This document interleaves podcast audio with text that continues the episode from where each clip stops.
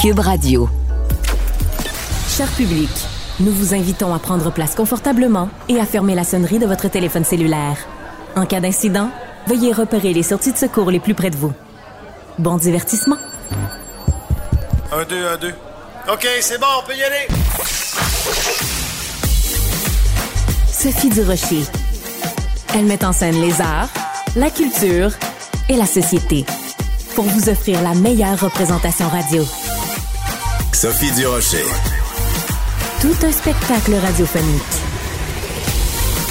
Bonjour tout le monde, j'espère que vous allez bien. Euh, je ne sais pas comment vous, vous vous relaxez. Est-ce que vous regardez la télé ou vous ouvrez un livre ou peut-être que vous allez faire un tour au musée ou dans une galerie?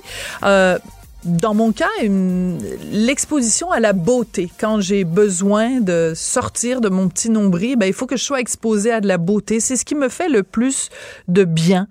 Et c'est pour ça que régulièrement, je vais au musée, je vais dans des galeries.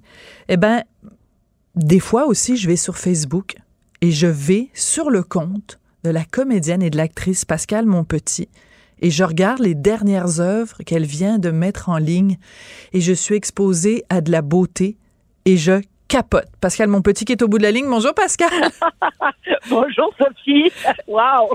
Écoute, euh, les gens te connaissent bien sûr euh, au petit écran, au grand écran, au théâtre, mais ce que les gens savent moins et qui vont savoir de plus en plus, c'est que tu es déjà as déjà étudié en art visuel et tu renoues avec cette passion-là ces temps-ci. Oui, euh, je ne sais pas si c'est la pandémie qui qui a provoqué ça ou euh, ou la ma fille qui est maintenant adolescente qui a moins besoin de moi euh, au-dessus de son épaule ça, ça, libère du temps puis euh, euh, j'ai, mais j'ai, jamais arrêté vraiment de dessiner en fait. c'est ça, j'ai pas des j'ai pas des études euh, poussées là, en, art visuel. J'ai, un, un, deck en art plastique puis quelques cours à l'université, mais euh, mais j'ai toujours continué à faire du dessin d'observation en atelier avec des modèles vivants là, de en, en pointillé à travers depuis 40 40 ans, là, 45 ans, mon Dieu, oui. Euh, puis euh, voilà, c'est ça. Je, il y a, il y a, il y a, six mois, j'ai, j'ai, j'ai mis sur Facebook euh, une esquisse de, de Tchekhov. C'est un auteur que j'aime beaucoup. Puis là, j'ai eu des retours incroyables parce que c'est ça. Facebook, c'est quand même un, c'est un bazar, mais c'est une, c'est tout un, un, outil de communication aussi là. Oui, tout à fait. il y a du bon et du moins bon, mais ça, dans ce cas-là, pour ce qui est de communiquer et de partager avec l'univers, c'est un bel outil. Oui, absolument. Non, c'est génial. Ça m'a ça m'a bien servi, je dois dire, parce que euh, là, j'ai été invitée euh, par ce biais-là à, à, exposer euh, dans une dans une galerie, puis il y a une deuxième galerie qui qui est en train d'essayer de, ben, tu sais, qui, qui me sollicite là, pour peut-être me représenter. Alors imagine, ça va vite. Mais ça, c'est formidable parce que tu vois, en, en, en, demandant à ma collègue Marianne Bessette de me, de me prévoir une entrevue avec toi, je, je savais pas tous ces détails-là, donc je les apprends au fur et à mesure. Ce que je sais par contre, c'est que euh, je, je suis abonné aussi au compte Facebook de Michel Tremblay, le Michel Tremblay, et que tout récemment, il a mis euh, une photo de son mur où il y avait un tableau de Léonore Fini, qui est une, une, une peintre absolument extraordinaire, et à côté, il y a un Pascal, mon petit. Donc, c'est quand même assez impressionnant que euh, il, y a, il y a quelques temps seulement que tu rends ça public. Et déjà, Michel Tremblay, notre plus grand auteur, a une œuvre de toi sur son mur. Ben écoutez, je, là, je, je, je me vanter, mais j'assume complètement. J'en ai, vendu, euh, bon, je vendais ça le prix du cadre là, au début, mais j'ai vendu euh, les premiers euh, les premiers à s'intéresser à ça. Écoute, Carole Laure m'en a acheté deux, Dan Bigra, Monique Giroux, Rémi Girard. Oui. ouais. Alors, c'est, non, ça, m'a touché parce pas parce que c'est des gens qui ont prestigieux ou connus, mais c'est parce que c'est des artistes. Puis euh, ils n'ont pas acheté ça parce que je vaux quelque chose. J'ai pas de cote moi sur le marché, donc ils, ils, ont vraiment acheté parce que parce que parce qu'ils trouvaient ça beau. En tout cas, ça les touchait. Ça, ça m'a vraiment fait plaisir. Et de savoir parce que pour un artiste, c'est quand même t'es habitué bien sûr quand tu quand tu joues à la télé, comme dans District 31 par exemple, ben tu sais que tu rentres dans la maison des gens. Quand tu euh, es au théâtre, ben c'est un petit peu les gens qui viennent te voir dans ta maison, qui est le théâtre. Le cinéma, bon, c'est la même chose. Les gens ont un rapport avec le public, mais de savoir que quelque chose que tu as créé rentre dans la maison des gens et que tous les jours, en prenant leur petit café, ils vont voir quelque chose que tu as créé, ça, ça doit être un rapport d'intimité qui est quand même assez particulier. Oui, mais c'est c'est une espèce de il y a quelque chose de magique dans Facebook parce que c'est immédiat, c'est instantané, puis tu as des retours tout de suite si des gens sont au poste puis ont le goût de commenter là, ça, ça, te revient tout de suite. Euh, euh oui, oui, c'est fou en fait. Mais, euh, mais je parlais plutôt.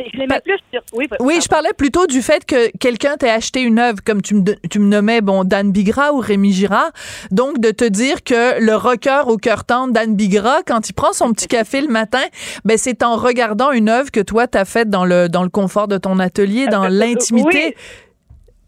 Oui. oui, oui, c'est vrai. Oui, oui. C'est, ben, l'art, c'est un petit peu ça aussi. Euh, sous toutes ces formes là oui, oui il y a comme une intimité puis en même temps il y a un éloignement parce que ils me connaissent pas, mais ils ont, il y a une partie de mon, de mon inconscient accroché sur leur mur.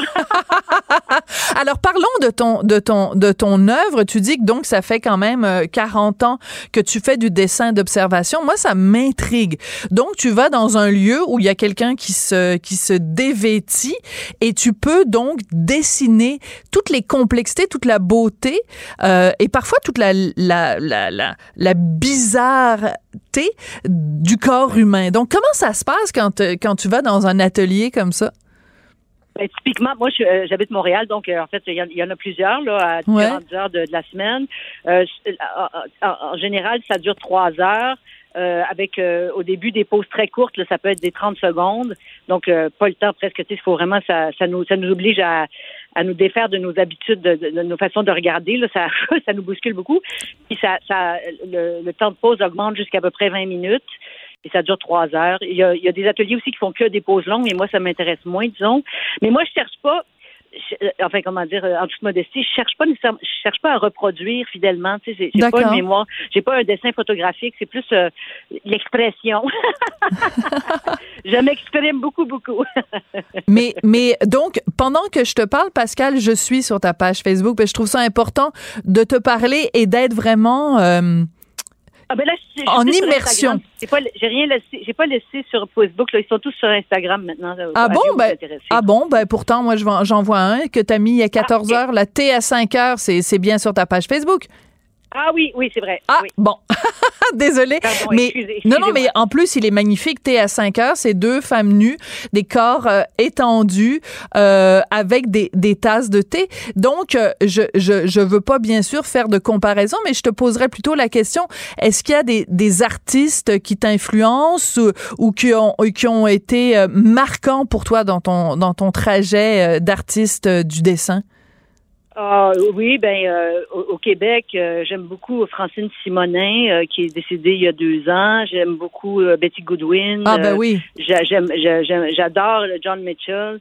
j'aime les classiques. J'aime les, j'aime les expressionnistes qu'on appelle, c'est-à-dire ceux qui peignent avec des couleurs vives. Là, j'aime Matisse. Matisse, c'est mon, c'est mon idole. Gauguin.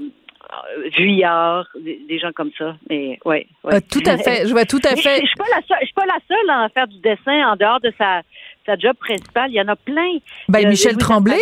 oui. Oui. Il y a comme un musée virtuel sur Internet en ce moment. Là. Il y a Olivier Morin, Luc de la Rochelière, euh, qui, qui dessine aussi, mon Dieu, Richard Séguin. Lui, met pas ça sur Facebook, là, mais il y a beaucoup de, de gens qui font qui font ça sérieusement en dehors de, leur occupation principale, en fait, je dirais, ouais. Oui, mais toi, que, que tu sois approché par des galéristes, que tu, que tu vendes tes œuvres, c'est quand même une étape supplémentaire.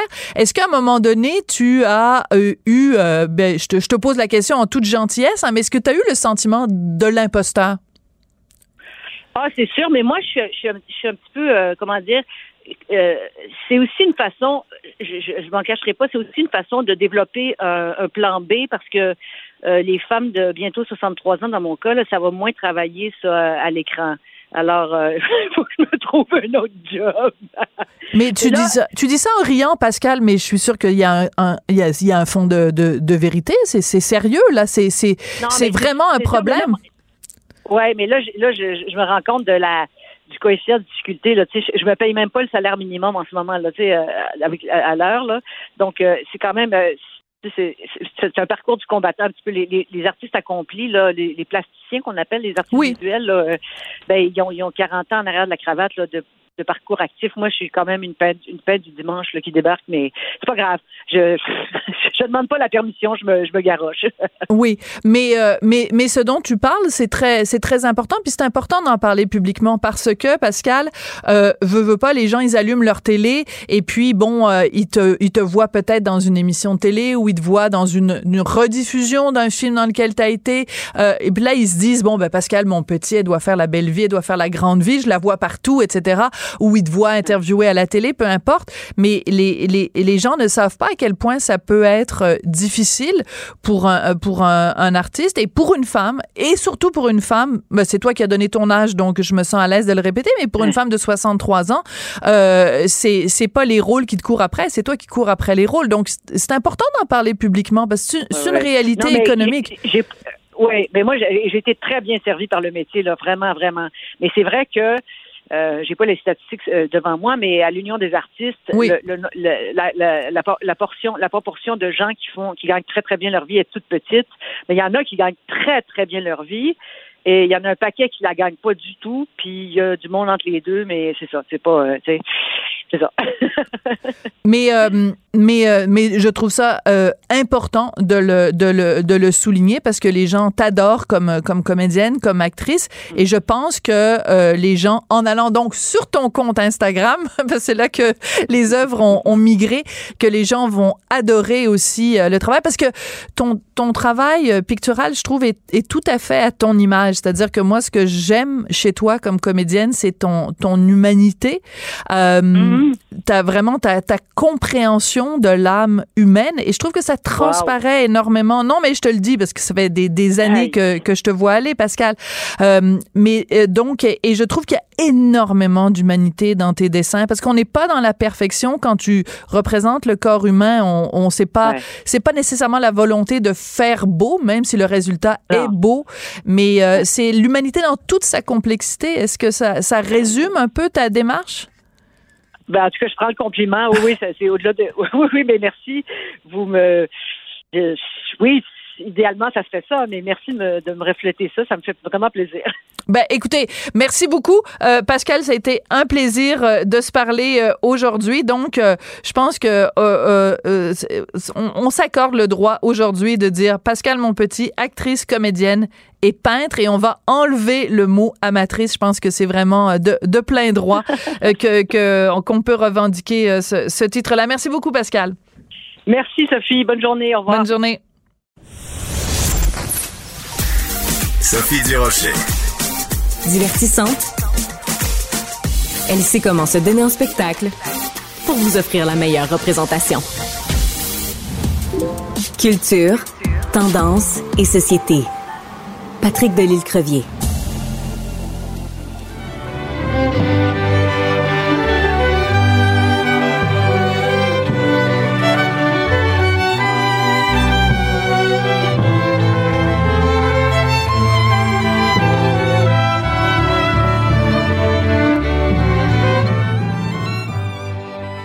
Vous aurez reconnu, bien sûr, euh, Si Dieu existe, un hein, grand classique de, de, de, Claude Dubois, mais interprété, euh, en fait, dirigé, interprété Alexandre Dacosta et sûrement un, tout un nombre de musiciens, dont Patrick Delisle-Crevier, journaliste culturel au 7 jours, va nous parler. Alors, c'est quoi euh, ce qu'on vient d'entendre, plus précisément, Patrick?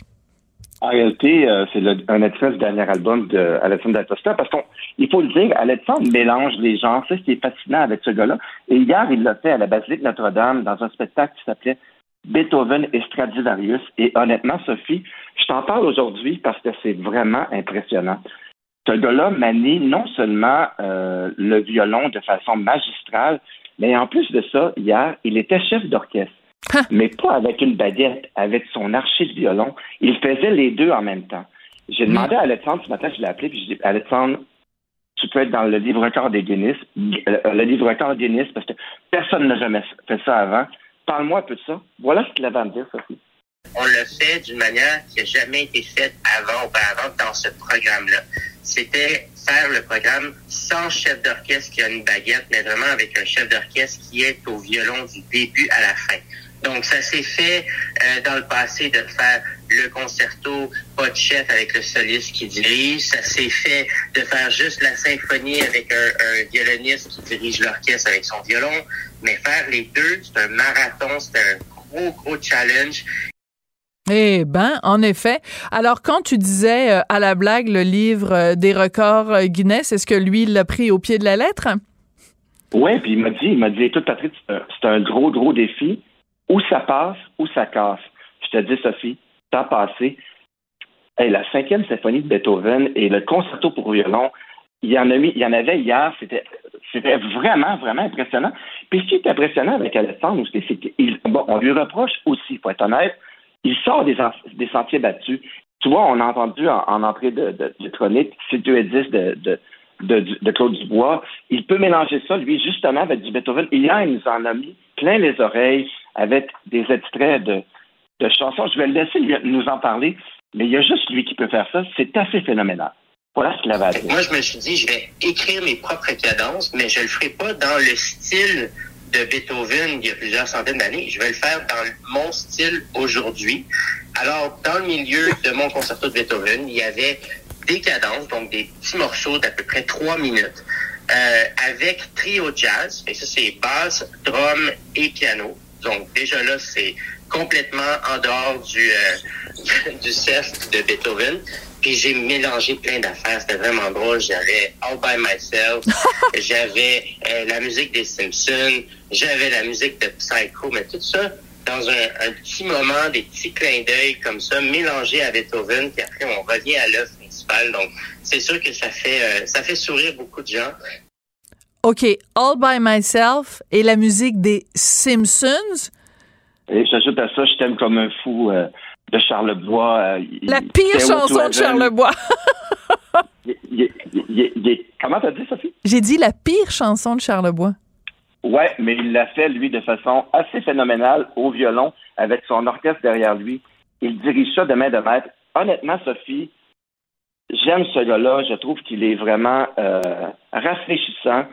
Certains, bon, certains lui reprochent justement cette audace-là, mais le voir hier à la basilique dans cet endroit religieux, mythique, le son de cet endroit, et le voir mener de main de maître, tout ça, il était dans son élément, et c'est fantastique comme, comme soirée. Et je te dirais, Sophie, ce qui est fantastique aussi, c'est que les gens de Saint-Hyacinthe, de Saint-Jean vont pouvoir le voir, ce spectacle-là, ce week-end.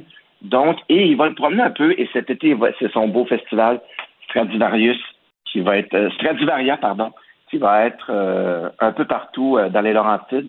Et donc, je voulais en parler et j'espère qu'il va avoir l'audace de s'inscrire dans le livre record Guinness. J'ai oublié de lui demander si les démarches étaient entreprises, mais je pense que ça vaudrait la peine d'avoir notre joyau, un de nos joyaux québécois dans le livre des records Guinness. D'ailleurs, je ne sais même pas s'il est encore publié, ce livre-là. Il me semble que des années, je ne l'ai pas vu. Euh, euh, oui, oui. Ben, je ne sais pas si c'est publié en tant que livre, mais en tout cas, l'institution existe parce que récemment, j'ai fait une entrevue avec un Québécois qui veut euh, briser le, le, record Guinness du nombre de le plus long la plus longue durée de, du moonwalk de ben, l'autre, le gars dont on n'a plus le droit de prononcer le nom. en régie, on me souffle Michael Jackson. Non, non, oui, c'est gentil. Mais donc, le moonwalk. Alors, donc, je pense que la, les, les, les, compétitions, en tout cas, les, les, les, défis, les records existent euh, encore. Et euh, écoute, tu voulais nous parler aussi de, d'Alexandre D'Acosta comme euh, de, démocratiseur. J'invente un mot, mais comme une façon de démocratiser la musique classique. C'est sûr qu'avec sa fougue, ça donnerait envie de, il serait capable de réveiller les morts. Donc, euh, peut-être pour des jeunes qui normalement s'intéresseraient pas à la musique classique, c'est une façon de les intéresser. Oui, puis c'est ça qui était fascinant hier, c'est que euh, il y en avait de tous les âges à, la basilique. Moi, je suis allé avec euh, mon beau-père, qui, est une personne de 80 ans.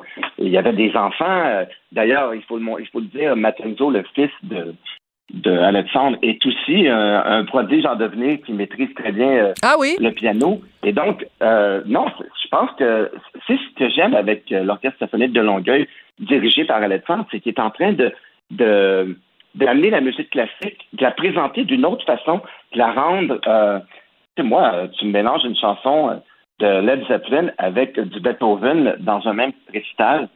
Je trouve ça assez ingénieux et assez audacieux. Et euh, il faut le dire, il y a certains musiciens plus euh, puristes qui, euh, qui, qui, débarquent du bateau, mais quand même, moi, je lève mon chapeau à Alexandre et aux musiciens de l'Orchestre symphonique de Longueuil qui ont offert ce récital-là hier. C'était vraiment assez exceptionnel et c'est un tour de force quand même, il faut le dire. Jouer du violon, jouer du Beethoven au violon avec un orchestre, c'est déjà exceptionnel.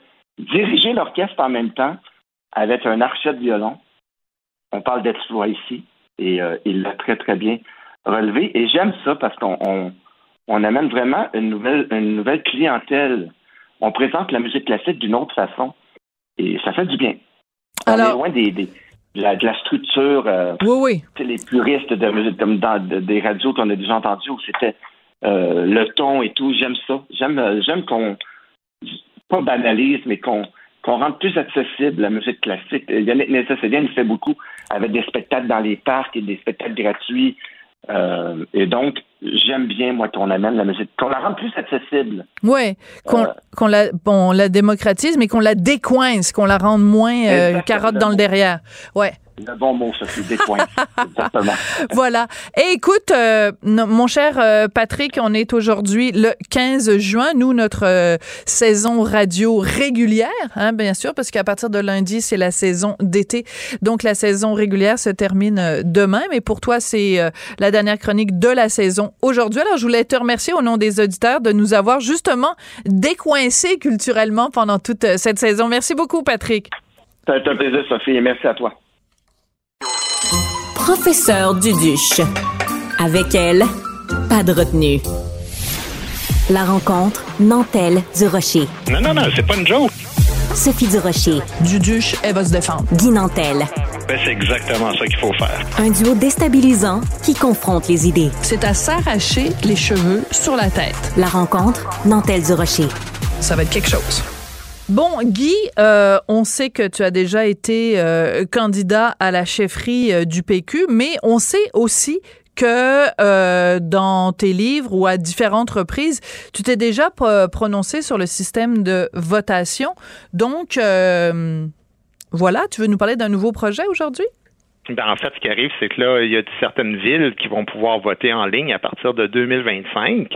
Puis moi, je pense que c'est une très bonne chose que ça arrive. Euh, ben, premièrement, il va y avoir un plus haut taux de participation, notamment chez les jeunes, parce qu'on sait qu'ils utilisent beaucoup la technologie et très peu euh, enclins à voter, des jeunes 18-25 ans. Euh, sauf que, évidemment, ceci étant dit, ben, évidemment, il y a des choses auxquelles il va falloir faire attention. La première, c'est la fraude. Hein? Il va toujours y ben avoir un risque de, de défaillance du système, puis même de piratage de puissances étrangères. Évidemment, on pense aux Russes puis aux Chinois. Euh, ça va aussi entacher la crédibilité du vote, parce que c'est clair que ça va laisser plus de place aux complotistes pour, pour eh faire leur propagande puis dire que l'élu a volé l'élection. Évidemment, on voit ce qui se passe aux États-Unis avec Donald Trump dans la dernière élection.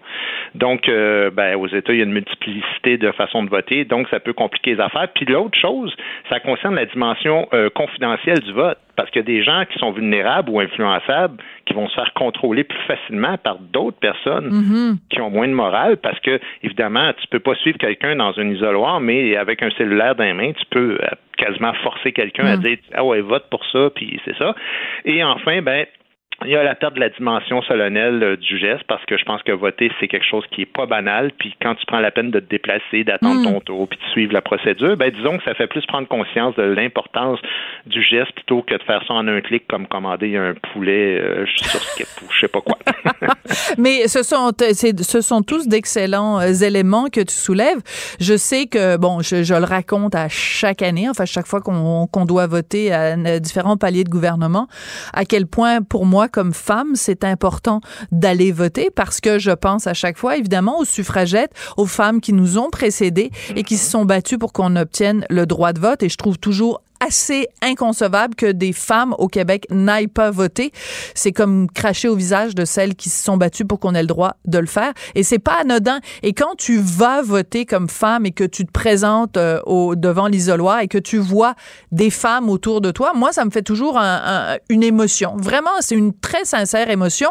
Alors que si je suis chez nous devant mon ordinateur, ben, je trouve que c'est ça isole. Quand on n'est pas dans l'isoloir, on est isolé. Je trouve ça. Il, manque cette humanité-là, puis le, le sens de l'histoire avec un grand H. Oh oui, il y a quelque chose d'un peu sacré là-dedans. Puis évidemment, il y a plusieurs façons de, de selon moi, d'augmenter le degré de, de, de, démocratie, si on veut, dans notre État. pour le fun, pour un jeu, je te, je t'en propose quelques-unes, puis tu me donnes une note sur 10, là, mettons 10 étant une idée extraordinaire, puis 0 étant l'idée la plus mauvaise. Euh, moi, je pense qu'entre autres, la première idée que j'ai, c'est un Sénat citoyen qui remplacerait un Sénat de, de gens qui sont nommés je ne sais pas si tu as connu, euh, si tu as vu un peu le système de la boulée qui était dans la Grèce antique, puis un petit peu à la Renaissance italienne, mais c'est parce qu'on choisissait au hasard des citoyens dans la cité pour hmm. pouvoir gouverner. Alors moi, je pense qu'on devrait continuer de pouvoir voter comme ça pour la Chambre législative, les députés, puis tout ça, ils passent leur loi, mais ensuite, ça devrait être approuvé par vraiment une centaine ou peut-être plus ou moins là, de citoyens qui sont pris au hasard et à chaque quatre ans comme ça, ils s'en vont en rotation, euh, un peu comme on prend des citoyens pour euh, juger les gens euh, au lieu d'un juge. Moi, je pense que ces gens-là suivraient évidemment les débats, les commissions parlementaires, puis ensuite, ce seraient les citoyens qui approuveraient les lois qu'on passerait. Qu'est-ce que tu penses de ça? Ben, sur 10, je dirais que c'est une note de 8, parce que bon, tu dis, dans, dans un système, dans notre système de justice, en effet, les procès devant jury, c'est à la place d'un juge. En fait, c'est sous la supervision comme comme, quand même d'un juge et le juge leur donne des indications. Donc, mm-hmm. si c'était en effet, c'est pour ça que je t'enlève deux points, c'est que si c'était en effet un groupe de citoyens, mais il faudrait que ce soit extrêmement encadré et qu'en mm-hmm. effet, on leur donne des, des, des directives ou en tout cas des balises parce que sinon, euh, je veux dire, la quantité de, n'oublions jamais, 50% d'analphabètes. Alors, euh, non, mais c'est un bon point d'encadrer ça avec des juristes, mais un n'empêche pas l'autre, je pense. Euh, deuxième point, la création d'une plateforme citoyenne qui est vraiment sécurisée, là, euh, pas, pas une page Facebook là, où ça, marche un peu comme quand tu fais tes impôts sur le, site du gouvernement.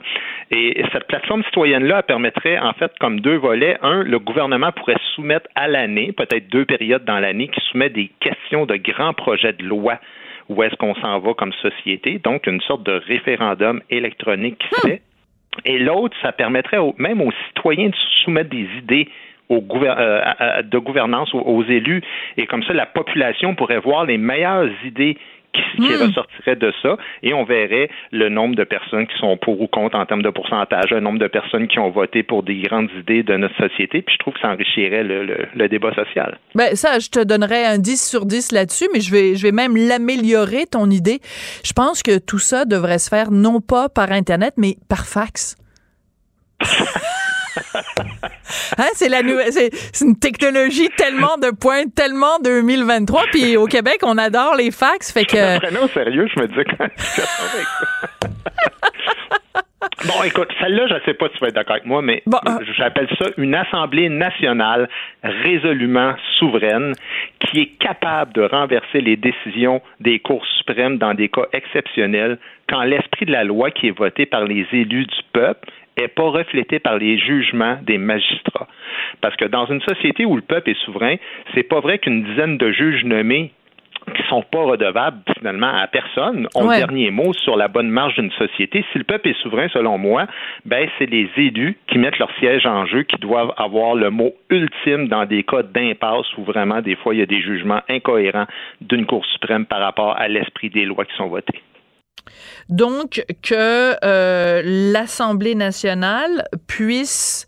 Euh, faire tomber des lois. Oui, c'est ça, renverser, merci. Après ça, la Cour d'appel, après ça, la Cour suprême. Et ultimement, là, si l'Assemblée nationale euh, se dit, écoute, ça n'a aucun sens que la Cour suprême nous passe une loi comme celle-là, elle peut le renverser. 10 sur 10, mon bogey. Coudon, euh, on, aurait dû t'élire. Ou... on aurait dû certains, hein? hey, d'ailleurs, euh, quand même, 23% mais là, c'est un autre sujet. Mais euh, le, le, PQ va quand même bien ces temps-ci. Non, mais écoute, moi, j'aime beaucoup ces idées-là. Puis c'est pour ça qu'on t'aime aussi, Guy. C'est que sous tes, tes, tes dehors d'humoriste, de, évidemment, ta job première, c'est de nous faire rire. Mais depuis, depuis tes débuts, en fait, depuis quand tu faisais, voyons, l'émission Autour du monde, là. Ça s'appelait? La course, merci, la course autour du monde. C'est toujours ce côté-là, le côté euh, sociologique, historique, euh, extrêmement renseigné. Et c'est pour ça que, qu'on t'apprécie autant. Avais-tu d'autres idées ou euh, c'est pas ben, mal tout dans ton sac à idées?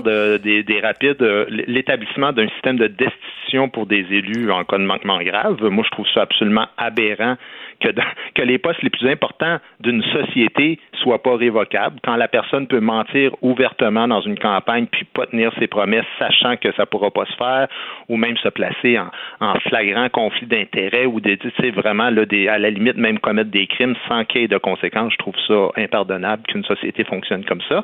Euh, je t'en donne euh, deux, trois autres. Euh, bon, évidemment, la plus la plus commune qu'on entend, c'est une république à vote proportionnel. Là. Ça, avec, c'est anormal d'avoir 35 des, des, des, suffrages, mais 100% du pouvoir, un peu comme la CAQ. en ce moment, ben oui, tout à fait. Ouais. Euh, l'abolition des nominations partisanes, je pense que ça devrait toujours être à l'Assemblée nationale de nommer les hauts dirigeants, les hauts fonctionnaires et non pas au gouvernement. Et l'interdiction des transfuges. Moi, je pense que si tu ah, les ben ça, je suis d'accord. Pour un parti ou pour un chef, euh, moins pour un député, quoique c'est moins vrai en région, mais bon, je pense quand même que quand un député quitte son parti, ben, il faut qu'il siège comme indépendant et non pas partir d'un parti et joindre un autre parti, selon moi. Ouais. Bon, il n'y en a pas eu tant que ça à travers l'histoire, mais quand même, à chaque fois qu'on qu'on le voit, c'est euh, c'est très choquant. Mais moi, je dirais même plus loin. C'est On devrait interdire, quand tu as été élu pour un mandat de quatre ans, si tu quittes avant, puis que ça coûte 600 000 faire une élection partielle, puis que si tu quittes en plus pour aller trouver une job super payante au privé, on devrait te demander de rembourser le, ce que ça coûte les élections partielles. Il y a rien qui me choque le plus que quelqu'un qui dit ah ben là vous m'avez euh, vous m'avez élu mais savez-vous quoi? J'ai une offre plus payante plus intéressante. Hey chose! Pourquoi collectivement on devrait payer pour tes choix? de faire payer mais non mais tu comprends ce que je veux dire. euh, il devrait y avoir une punition. ben là ben là, parce qu'en plus, ils mangent aux deux râteliers, là. Ils ont, ils ont eu leur. Euh, et si en plus, ils ont le droit à leur motadine de pension, puis qu'en plus, ils ont le droit à la prime de départ, puis qu'en plus, ils sont de travailler au privé parce que c'est plus payant, à un moment donné, euh, le beurre, l'argent du beurre, puis le hum, hum de la fermière, euh, ça va faire, là. Hey, Sophie, j'en ai une dernière. Oui, OK, vas-y. provocation, mais tu me diras ce que tu en penses, OK? D'accord. Moi, je pense qu'on devrait se questionner sur la pertinence aussi du principe de, de votation égalitaire, c'est-à-dire une personne, un vote. C'est-à-dire que tout le monde... Non, non, mais laisse-moi finir. Ouais, ouais, ouais. Tout le monde a le droit de vote. Mais maintenant, quand tu vas voter, tu, votes pour qui tu veux, OK? Et ensuite de ça, tu as trois questions de Vox Pop de Guinantel.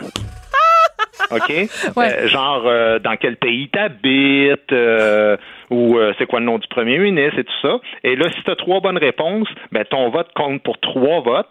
Si tu en as deux, deux, un, un puis zéro, ben pas, ton, vote est pas bon. Ton vote est annulé. si t'es pas, mais en fait, sais-tu quoi?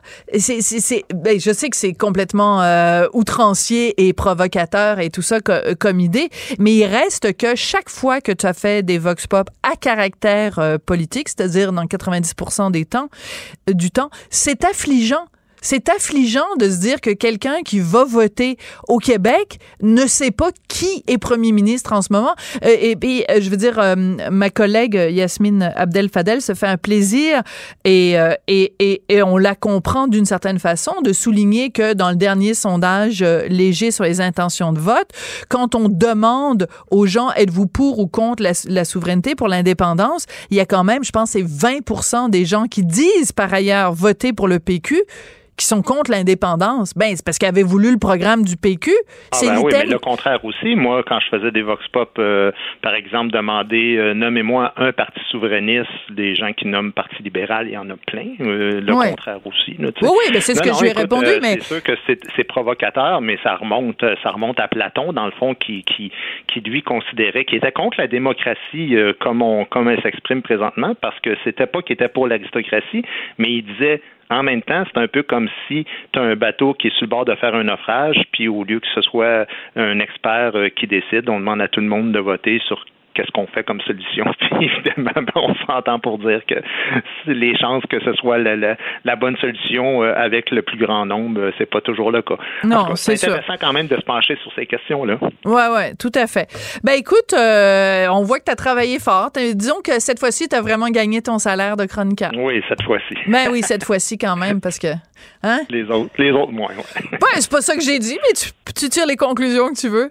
Ben oui, c'est ça. Mais il y en aura juste une demain en passant. Hein? Fait qu'après ça, euh, tu ah! pourras m'insulter tant que tu voudras. Oh, tu sais que jamais que je t'insulte, surtout quand tu me prépares des bons plats de pâtes. Hey, merci beaucoup, euh, Guy Nantel. Merci, Sophie. À demain. À demain. Sophie Durocher. Un savoureux mélange artistique de culture et d'information.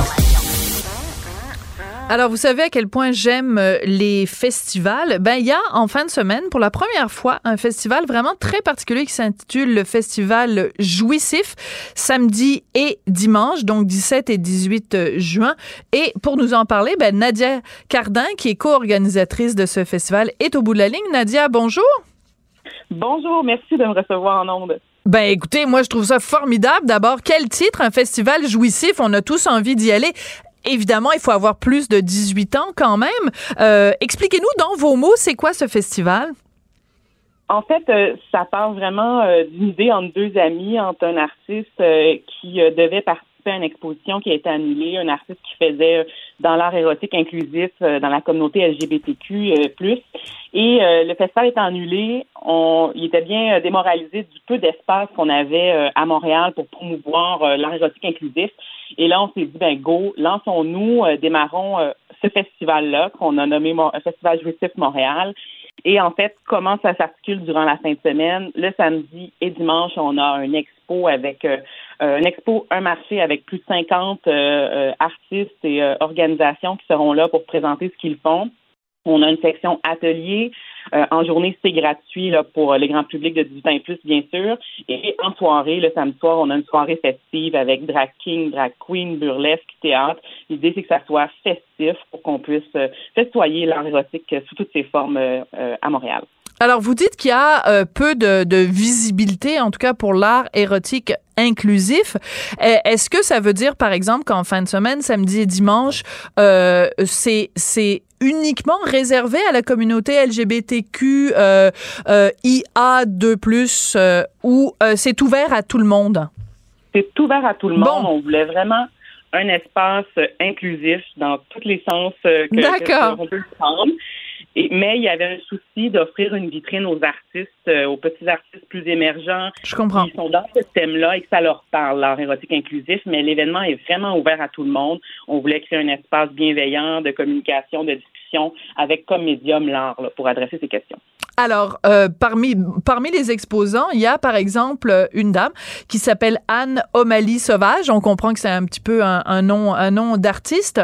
Elle fait de, des toiles euh, qui s'inscrivent dans la réappropriation du sacré féminin. Euh, prenez-moi par la main puis expliquez-moi ce que c'est le, le sacré féminin et de quelle façon on se le réapproprie, parce que ça m'intéresse, moi, de me réapproprier mon sacré. fait, dans le fond, comment cet artiste euh, amène c'est son langage et son univers à elle. Hein. Comme tous les artistes qui sont présents euh, au festival, ils ont chacun leur univers, euh, ce qui leur tient à cœur, comment ça leur parle, aussi le thème qu'ils choisissent de, de, de, présenter finalement différents leurs formes d'art. Dans son cas-ci, elle, c'est ce qu'elle appelle le féminin sacré, qui doit être l'essence, mais elle sera la meilleure pour pouvoir présenter ses œuvres et en parler, et c'est pour ça qu'on invite en fait, ceux qui sont interpellés par l'art érotique inclusif à venir à l'événement pour rencontrer les artistes et pouvoir avoir ces discussions-là alentour de comment eux voient ça, ce qu'ils ont envie de partager à travers leur art. Puis nous, le souhait à travers tout ça, c'est de susciter des discussions, des réflexions mhm. dans la bienveillance, l'ouverture et la tolérance. Absolument, tout à fait. Je suis entièrement d'accord euh, avec vous. Euh, à notre émission, tous les vendredis, euh, il y a une professionnelle en sexologie, Anne-Marie Ménard, qui vient nous parler de, de, sexualité sous tous les angles.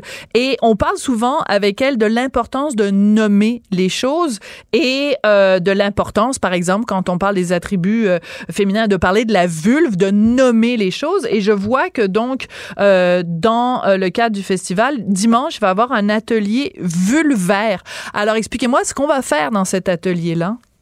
Tout à fait. Euh, cette artiste avait le goût à travers, euh, elle utilise l'argile, elle, pour faire euh, des différentes sculptures de la représentation de la vulve. Puis elle avait envie d'offrir un atelier pour pouvoir discuter de c'est quoi finalement l'anatomie. Les, des fois, on a l'impression qu'on connaît peu ou pas effectivement les bons mmh. termes. C'est vraiment à travers euh, un atelier d'exploration à travers l'argile qu'elle va pouvoir aborder ce thème-là pour qu'on se réapproprie, finalement, qu'on connaisse mieux les termes, qu'on soit mieux informé. Puis en même temps, ça va être ludique, sympathique et dans un médium là, qui est l'argile là, pour créer quelque chose puis une œuvre que chaque participant pourront, pourront créer sur place là, avec elle. Alors, parmi les thèmes qui vont être abordés euh, dans ce festival qui est décidément très, très inclusif, euh, il va y avoir des ateliers sur la sexualité positive. C'est quoi la sexualité positive, Nadia? C'est une sexualité qui est saine, consensuelle, dans le respect, la communication, la bienveillance. On a un atelier, entre autres, avec Minuit Tendre, qui sont euh, deux jeunes super filles vraiment, vraiment chouettes, qui ont une entreprise qui promouvoit cette sexualité positive, inclusive et saine. Puis il va y avoir une espèce de, photo, euh, photo boot euh, dans ce thème-là. Il y a des surprises qu'on réserve à ce oh! là Mais euh, l'idée, c'est de pouvoir aborder ces questions-là parce que la trame de fond du festival, c'est ça. Le médium, c'est le festival et l'art érotique inclusif. Mais on souhaite pouvoir en discuter, communiquer dans la bienveillance, comme je le disais, dans le respect puis la tolérance envers la différence. Mais c'est vraiment à travers tout ce festival-là qu'on souhaite que les gens puissent se réapproprier ces, ces réflexions-là qui, des fois, sont de l'ordre plus tabou, on est plus gêné, c'est plus difficile d'en jaser. Nous, on avait envie, à travers, comme je dis encore une fois, de, du médium de l'art, de pouvoir adresser ces questions-là entre des artistes, euh, des gens qui font faire des ateliers, d'autres qui, qui font, qui utilisent, euh, qui font faire d'autres prestations. Bref, on veut festoyer ensemble en réseautique inclusif. En même temps, euh, on se le cachera pas, la sexualité, c'est bon, c'est quelque chose d'intime. Euh, euh, pas toujours, des fois c'est très exhibitionniste justement, mais mettons de façon générale, c'est quelque chose quand même d'assez intime. Il y a une grande partie de notre relation avec la sexualité qui passe euh, entre ce qui se déroule entre nos deux oreilles, et c'est pas toujours euh, propre. C'est pas toujours. Euh, des fois c'est mystérieux, des fois c'est sombre, des fois c'est c'est glauque, des fois c'est joyeux, des fois c'est festif, des fois c'est. Euh, vous comprenez ce que je veux dire? C'est que c'est pas toujours lisse. Hein? Des fois c'est même rugueux, c'est âpre. Il y, y, a toutes sortes de variations. Donc, euh, euh, parce que euh, quand je vous entends parler, je me dis, bon, est-ce que c'est peut-être juste le côté plus ludique, plus sympathique? Est-ce qu'on aborde aussi ce côté plus sombre, plus mystérieux, plus dérangeant? Voilà le mot que je cherchais, plus dérangeant de la sexualité? je sais pas si dérangeant est le bon mot. J'en dire peut-être plus qui vont susciter des réactions d'incompréhension par moment, ou des fois des thèmes ou des sujets ou des pratiques ou des, éléments qu'on connaît moins. Donc, ça peut susciter cet effet d'être dérangé par ça. Après, je pense souvent que c'est à travers la communication que la discussion qu'on peut mieux comprendre, mais effectivement qu'on a certains artistes, je pense à, entre autres à une qui travaille le cuir, donc elle fait des accessoires pour des pratiques, une artisane du cuir, donc c'est une artiste en quelque sorte de, de, de son médium qui est le cuir, qui travaille dans un univers qui qui suscite réflexion, discussion, qui est des fois inconfort, mais... Ah, inconfort. OK. L'inconfort. L'inconfort est normal. oui, oui. Mais donc, elle fait des accessoires en cuir, euh, bon, pour, euh, ben, mettons, des, accessoires euh, sexuels de, de BDSM, peut-être, ou des choses comme ça? Tout à fait, exactement. Elle, c'est ce qu'elle hmm. fait. elle est une artisane du cuir. Elle sera là. Wow. nous, vraiment, à travers le festival, ce qu'on souhaitait, c'est qu'on s'ouvre à la différence, à la discussion, à la communication. Après, souvent, dans les tabous, le, le, jugement, la, la, haine, tout ça, ça prend forme souvent dans une méconnaissance ou de mhm. l'inconnu. Puis on souhaitait, à travers l'art, comme je disais tout à l'heure, pouvoir susciter ces discussions-là, cette tout à compréhension. Non, mais moi, je suis tout à fait euh, ouverte à tout ça. Et une dernière question, parce qu'il y a quelque chose qui a quand même attiré mon, mon attention. Euh, quand on fait la liste des différents artisans, parce qu'il y a vraiment une énorme diversité, euh, bon, évidemment, lingerie fine, bijoux, toutes sortes de trucs plus, plus ou moins habituels ou conventionnels quand on, mettons, quand on va dans un sex shop ou un, un, un endroit de, de ce style-là. Mais là, j'ai vu qu'il y avait des godemichés en céramique. Ça, j'avoue que j'hésiterais quand même à, les utiliser, j'aurais peur de ben, que ça que ça se casse. En fait, pas que je veux pas que les gens pensent non plus que j'utilise des de Michel à tous les jours là, mais mettons que j'étais dans cette pratique là. Euh, donc, alors, c'est quoi cet artisan qui fait des de Michel en céramique? Euh, ils sont à un usage, euh, c'est des œuvres artistiques. Ah, d'accord. Elle, fait aussi des, elle fait aussi des bols, elle fait des, des assiettes, elle travaille, elle fait la poterie, la céramique. Donc, un, vase pour mettre des roses et puis à côté un gars de Miché, donc même, même combat. Fait qu'elle sera là pour parler, elle aussi, de ce qu'elle fait. elle est, entre autres, elle, cette artiste, elle fait aussi des ateliers de céramique et de poterie au bâtiment 7, qui est un organisme communautaire à Montréal. Et euh, c'est très populaire parce que c'est ludique, c'est sympathique, puis en même temps, ça fait des œuvres artistiques où on se réapproprie des morceaux de notre sexualité. Oui, tout à fait. Euh, le but de ce festival-là, on comprend que vous l'avez créé pour compenser un, besoin, un manque de, visibilité, mais euh, le, le, le, but, votre but personnel à vous de faire ce, ce festival jouissif, ce serait quoi, Nadia? C'est vraiment d'avoir un espace de puis le médium de l'art, puis du festival, pour nous, était euh, tout indiqué pour que ça soit festif, coloré, ludique, puis qu'on puisse discuter ensemble pour plus de tolérance et d'ouverture d'esprit. Ben, écoutez, c'est drôlement euh, aguichant, drôlement euh, intéressant. Alors, j'encourage tout le monde qui a évidemment plus de, de 18 ans à, se rendre à ce festival-là. Est-ce que vous avez l'intention d'en faire un événement annuel? On aimerait, c'est notre souhait, c'est une première édition qu'on fait avec, comme on dit en québécois, avec le moyen du bar. Ouais. Euh, fait qu'on invite le plus de monde à être interpellé à venir. C'est gratuit en journée. Le samedi, c'est notre soirée festive qui nous permet de financer les activités. On espère se diriger vers euh, plusieurs éditions. On a déjà des collaborations là avec euh, d'autres partenariats à suivre, mais c'est notre souhait. Alors, euh, si vous avez envie de faire des vulves en argile ou d'acheter des godemichés en céramique, ce sera l'endroit pour le faire. Merci beaucoup, Nadia. Ça a été très, très intéressant de vous parler. Merci. Je rappelle que vous êtes co-organisatrice de ce premier festival jouissif à Montréal en fin de semaine. Je voudrais remercier Tristan Brunet-Dupont à la réalisation, la mise en onde et Marianne Bessette à la recherche. Soyez jouissifs. Ayez une soirée jouissive. Tiens, c'est ça que je vous souhaite. À très bientôt. Cube Radio.